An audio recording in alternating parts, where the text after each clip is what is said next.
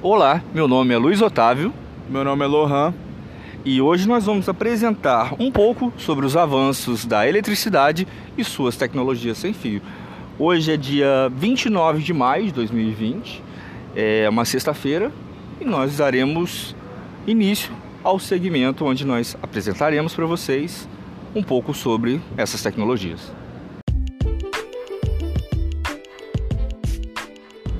E nesse podcast vamos falar sobre o início, o desenvolvimento e os dias atuais da eletricidade, de maneira simples, resumida e fácil para vocês entenderem.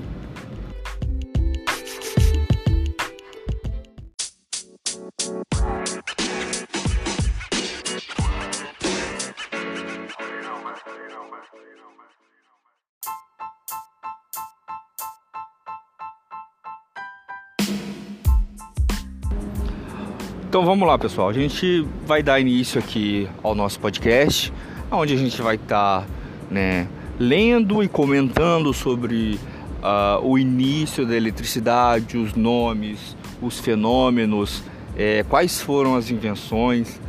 Então a gente vai estar começando esse podcast eh, de uma forma leve, explicando devagar como foi a experiência e até como tem chegado nos dias atuais e como tem evoluído nos dias atuais, né?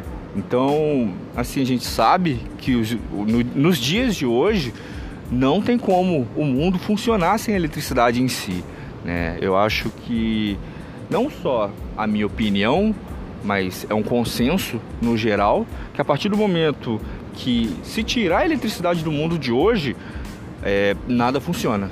Então, deixou de ser uma, uma coisa para ser desenvolvida, para ser uma tecnologia do futuro, já é uma tecnologia presente. É algo que não tem como tirar dos dias atuais.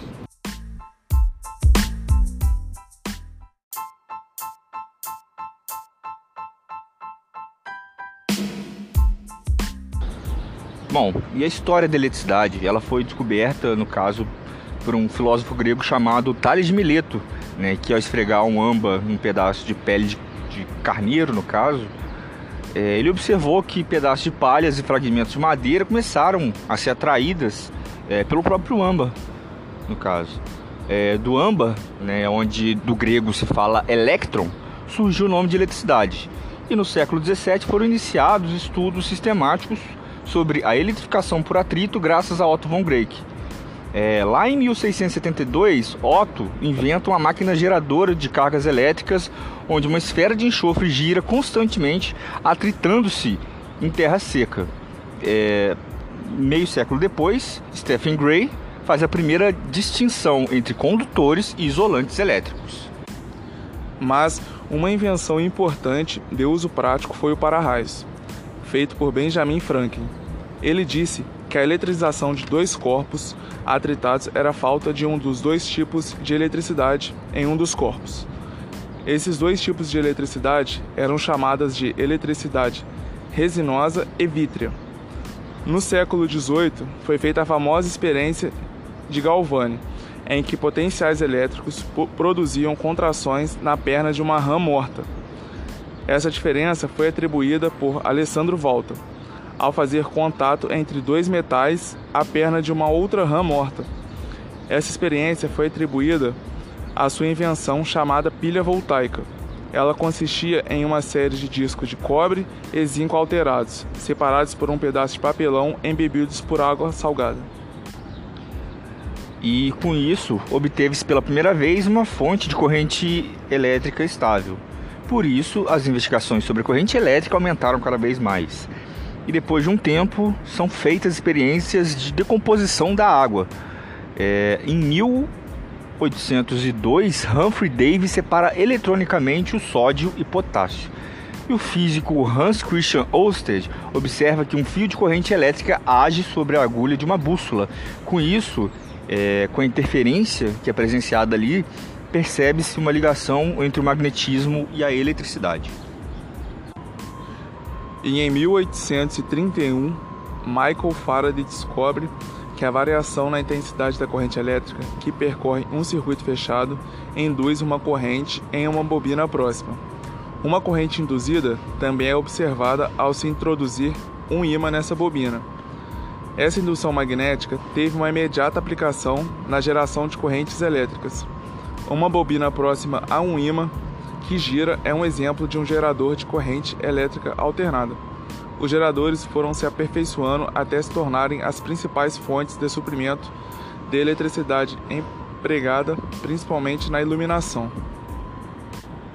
Bom, no caso, um exemplo que a gente pode citar é, por exemplo, um dínamo, né, onde ele vai girando ali e vai gerando uma certa corrente elétrica conforme o ímã se aproxima ali.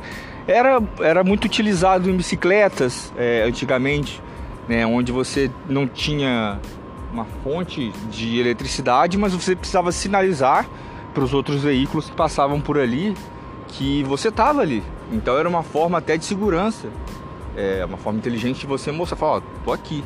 Né? E você evita acidentes, você evita atropelamentos. Então é um exemplo simples de como era usado antigamente, até hoje em dia também, é, apesar de não ser tão comum mais, mas é um exemplo prático disso.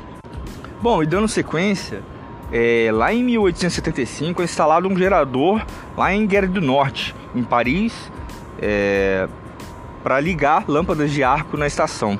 Foram feitas máquinas a vapor para movimentar os geradores e estimulando a invenção de turbinas a vapor e, e turbinas para utilização de energia hidroelétrica. A primeira hidrelétrica foi instalada é, em 1886 lá junto com as cataratas do Niágara.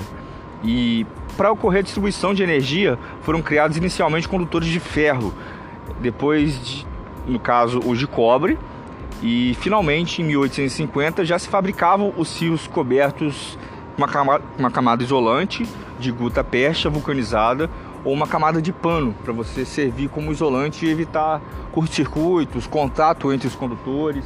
Então foi o primeiro início ali da distribuição da energia elétrica, já começando a partir de tecnologias é, isolantes, até plásticos e outros tipos de materiais não, condu não condutores de energia elétrica. E a publicação do Tratado sobre Eletricidade e Magnetismo de James Clerk Maxwell, lá em 1873, representa um enorme avanço no estudo do eletromagnetismo. A luz passa a ser entendida como uma onda eletromagnética, onde essa onda consiste de campos elétricos e magnéticos perpendiculares à direção de sua propagação. Henrik Hertz, em suas experiências realizadas a partir do ano de 1885, estuda as propriedades das ondas eletromagnéticas geradas por uma bobina de indução. Nessas experiências, observa que são refletidas, refratadas e polarizadas, do mesmo modo que a luz. Com o trabalho de Hertz, fica demonstrado que as ondas de rádio e as ondas de luz são ambas ondas eletromagnéticas, desse modo confirmando as teorias de Maxwell. E as ondas de rádio e as ondas luminosas diferem apenas na sua frequência. Hertz não explorou as possibilidades práticas abertas por suas experiências. Mais de 10 anos se passam até Marconi utilizar as ondas de rádio no seu telégrafo sem fio.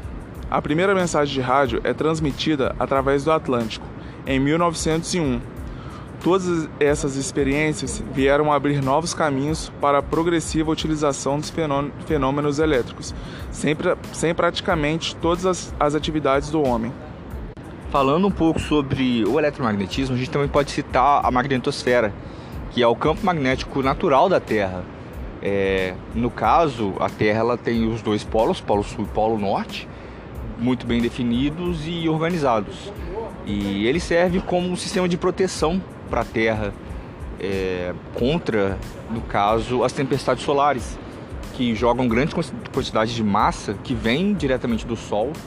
É, e grande parte dessas tempestades solares chegam até a Terra e não dissolvem a atmosfera existente na Terra graças ao campo magnético, que acaba distorcendo é, no caso, essa, essas partículas solares que chegam até a gente.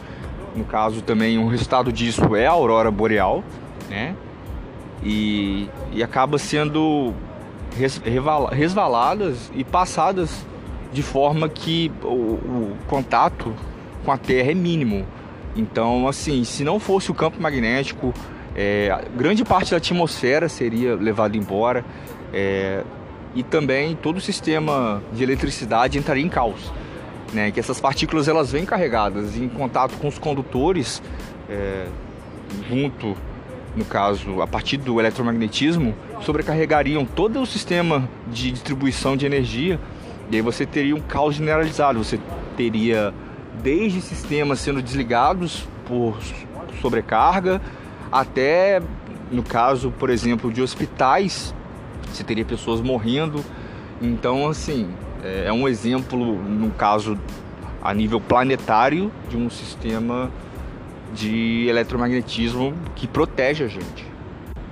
E saindo um pouco dessa parte da história da eletricidade, agora a gente chega na parte atual, né, que desde de, de quando a gente começou a gerar, distribuir, transmitir a energia elétrica, hoje em dia já se fala de eletricidade sendo transmitida sem condutores, sem fios, sem cabos. Então tudo a partir do, da indução ou de grandes frequências. Então assim, né, a gente vai começar a leitura de um texto e fazendo alguns adendos sobre o, a eletricidade sem fio no geral. Né? E a gente começa falando sobre a evolução tecnológica, que agora a eletricidade não necessitará de fios para acender as nossas luzes. A novidade ela foi apresentada em uma feira tecnológica lá de Las Vegas, nos Estados Unidos. A tecnologia da eletricidade sem fio, criada por estudantes estadunidenses e israelenses, ainda é um grande segredo, pois eles ainda não revelam muitos detalhes sobre isso. É, mas eles explicam que apenas com eletricidade é transmitida através da indução magnética algo próximo de um ímã. É, não há necessidade de fios ou contato nas, ou placas para transmitir energia elétrica sem, e sem fio. Eles poderão ficar sob uma escrivania ou até embutida no balcão da cozinha. E o mais incrível é que além de luminárias também é possível ver, no caso nessa feira, é, foi visto um liquidificador de 300 watts funcionando, sem cabo, sem fio nenhum, funcionando a partir desse princípio de indução. E a empresa que está desenvolvendo a tecnologia afirma que o material transmissor do, no futuro será impresso em algum tipo de papel de parede que poderá ser colocado nas mesas ou nas paredes é, para transmitir essa eletricidade, no caso, sem fios mesmo. E em meio a todas essas novidades, ainda tem outro inventor de eletricidade sem fio, que cria um aparelho que transforma a energia em um raio infravermelho. Ele pode ser transmitido até 100 metros de distância e convertido novamente em energia elétrica. Até o momento, a voltagem dele, a amperagem gerada, é, consiste apenas acender lâmpada, por, por estar em estudos ainda, não, tá, não é uma coisa oficial. É, mas logo quase todos os aparelhos de nossa casa funcionarão assim. Isso foi dos alunos que fizeram a feira. Eles deram esse detalhe. E esse tipo de tecnologia ele está no começo ainda, está nas suas primeiras idades. Mas com os estudos avançando, logo ele vai ganhar é, um grande nome no mercado, grande potencial no mercado. Aí vão poder usar ele em nossas residências, carregar nossos celulares, é, não vai precisar de se preocupar com cabos e fios expostos pela casa, na nossa TV, com os nossos eletrodomésticos.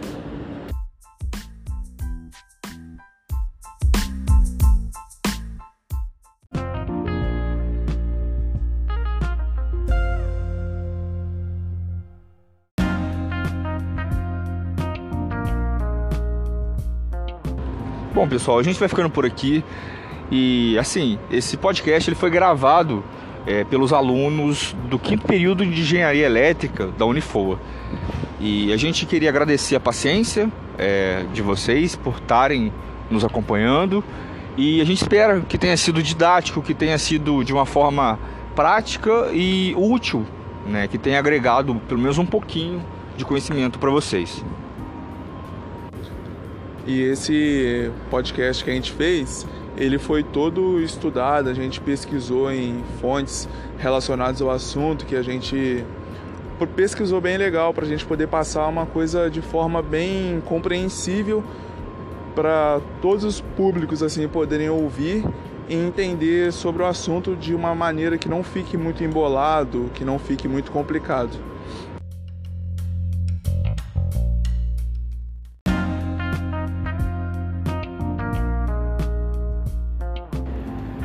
Bom, então é isso, pessoal. Muito obrigado. Até a próxima.